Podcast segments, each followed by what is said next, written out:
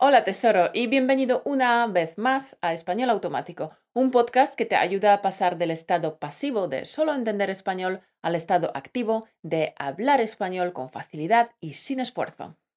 Si quieres alcanzar la fluidez conversacional en español, suscríbete a nuestro canal para no perderte los próximos capítulos y de esta manera conquistar tu sueño.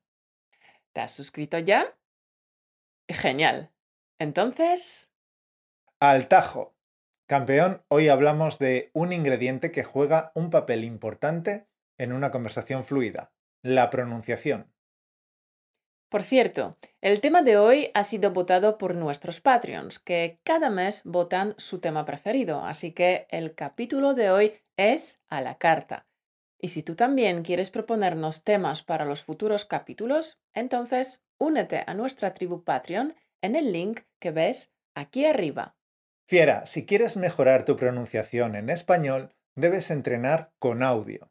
Pero no cualquier audio. La velocidad es importante y debe adaptarse a tu nivel, al igual que el contenido. Ten en cuenta que las canciones y la poesía pueden tener una pronunciación diferente para respetar el ritmo o la rima. Las canciones y la poesía no necesariamente son lo mejor para practicar, pero tampoco lo peor. Otra cosa a tener en cuenta cuando escojas los audios con los que quieras trabajar la pronunciación es la edad, el origen y la clase social de la persona que está hablando, es decir, su acento. Todo esto afecta a la pronunciación. Por tanto, escoge audios con un hablante que tenga el acento que a ti te gustaría tener. Cada hablante habla con un acento, con un ritmo y una cadencia propios, así que escoge a un hablante que te gustaría imitar. Sí, escoge una voz que te gustaría tener. Oh, así me gustaría sonar. Tesoro, si tu nivel todavía no es muy alto, es mejor que escojas audios acordes a tu nivel. No te lances a por audios de comentaristas deportivos o cosas similares. No seas kamikaze. Es preferible que escojas, por ejemplo, el juego de preguntas y respuestas, porque el juego proporciona estupendas oraciones cortas para trabajar específicamente la pronunciación y la rapidez de tus respuestas. Una vez que hayas escogido el audio, te proponemos que sigas unos pasos concretos para mejorar tu pronunciación y tu acento. Paso 1. Selecciona un par de frases. Para trabajar realmente tu pronunciación y tu acento, debes seleccionar un par de oraciones cortas o cortar una oración más larga en partes que puedas repetir. Paso 2. No leas la transcripción. Primero escucha. Mira, no estás trabajando en tu comprensión del español. En este ejercicio el objetivo es la pronunciación. Si comprendes el 100% de las palabras del audio o no, no afecta al resultado de este ejercicio. Leer la transcripción será una trampa. Tu mente te engañará y te llevará a la pronunciación inexacta a la que está acostumbrada. Paso 3. Exagera. Sé ridículamente español.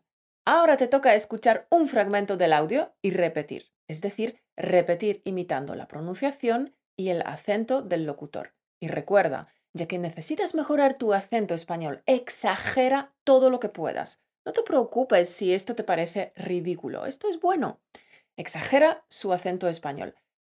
Te parecerá extraño al principio y está bien. Paso 4. Presta atención a los grupos de palabras.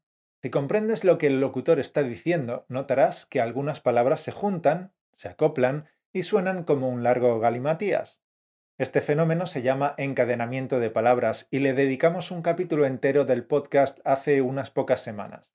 Era el podcast 199, así que te recomendamos que vuelvas a verlo para trabajar este aspecto de la pronunciación con las indicaciones que te dimos. Ten en mente que no necesariamente es lo más recomendable que hables encadenando las palabras. No te obsesiones con esto, ¿de acuerdo? Paso 5. Presta atención al ritmo y a la entonación. Tesoro, asegúrate de copiar el ritmo de la oración, cuando el hablante dice algo, cuando hace una pausa, cuando respira, cuando su tono de voz sube, cuando baja. Paso 6. La repetición es la clave. Nunca puedes repetir lo suficiente. Creo que es virtualmente imposible repetir demasiado. A nuestra mente le chifla la repetición. En cada repetición puedes fijar tu atención en un aspecto diferente. Repite este ejercicio con el mismo audio 5, 6, 15, 20 veces. Sabrás cuándo el trabajo está hecho porque notarás que esta secuencia de palabras es completamente natural para ti. Repite hasta que esta secuencia de palabras sea totalmente natural para ti. Cuando sientas que lo tienes dominado, vuelve al mismo fragmento de audio un par de días después, porque ya sabes, la repetición es la clave. Paso 7. Practica con los sonidos más difíciles. Algunos sonidos son más difíciles para los extranjeros, por ejemplo la R. Tienes un capítulo completo del podcast dedicado a la pronunciación de la R. Es el podcast 183. La pronunciación de la J, la L, la Y, las Bs, Vs y Ps Ten en cuenta que dependiendo de cuál sea tu lengua materna, tendrás más problemas con unos sonidos que con otros. Enfócate en esos sonidos, trabaja sin descanso en ellos, pero ten paciencia contigo mismo porque los cambios en la pronunciación tardan semanas e incluso meses. Es cierto. El acento se puede cambiar, el acento se puede moldear. Para darte un ejemplo, yo en el segundo año de carrera hablaba con acento canario. Sí, sí, quizás no te lo esperabas, pero es totalmente cierto. Yo hablaba con acento canario porque compartía piso con una familia de Canarias.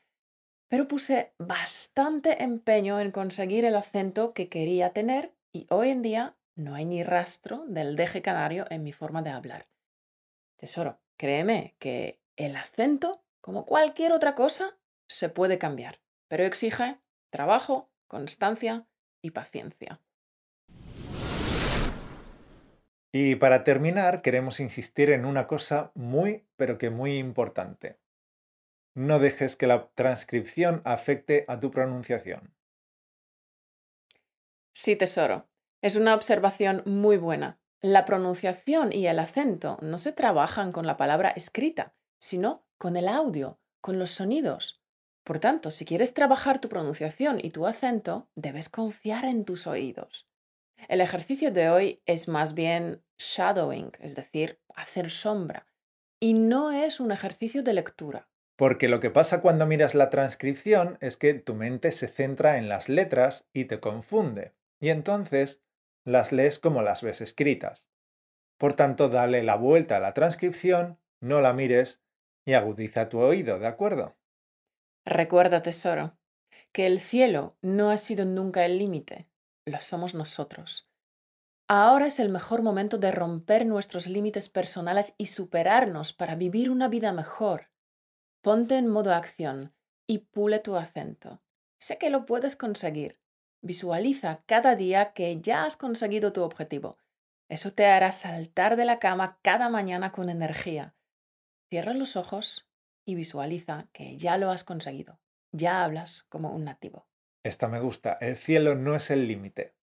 Y lo cierto es que, como dijo Pelé, cuanto más difícil es la tarea, mayor felicidad hay en ganar. Claro, los retos hacen que la vida sea interesante y superarlos es lo que hace que la vida tenga sentido. Pero de esto hablaré muy pronto en otro podcast. Un podcast que tengo muchas ganas de grabar para compartir contigo, tesoro, un cambiazo que dio mi vida este año. No sé, Muchos dicen que el año 2020 es una porquería, pero para mí está siendo el mejor año de mi vida con diferencia. Nada más, muchas gracias por ver el vídeo. Espero que te haya gustado, que te haya servido y que hayas aprendido mucho. Recuerda que en la descripción de debajo tienes todos los enlaces a los recursos que hemos mencionado. La transcripción, las flashcards con el vocabulario y muchos más. Y si quieres ayudar a difundir estos contenidos, puedes dejar un comentario y darle a like y compartir. y todo lo que quieras, porque esto ayuda al dichoso algoritmo de YouTube. Y entonces estos vídeos se ven más y funcionan mejor y nosotros podremos crear mejor contenido porque cada vez le podremos dedicar más tiempo. Además, nos motiva ver que nuestra comunidad crece y que funciona y que todos estamos contentos. Recuerda que cada semana intentamos subir vídeos de calidad, intentamos hacerlo lo mejor que podemos. E intentamos compartir contigo un contenido interesante, útil y práctico para ti. Y de manera amena y entretenida, porque si no, ¿qué sentido tendría todo esto? Así que, si no te quieres perder el vídeo que subiremos la semana que viene, pues suscríbete. Dale a suscribir y a la campanita si quieres que YouTube te avise. Y nada más, muchas gracias y nos vemos la semana que viene. Un besazo.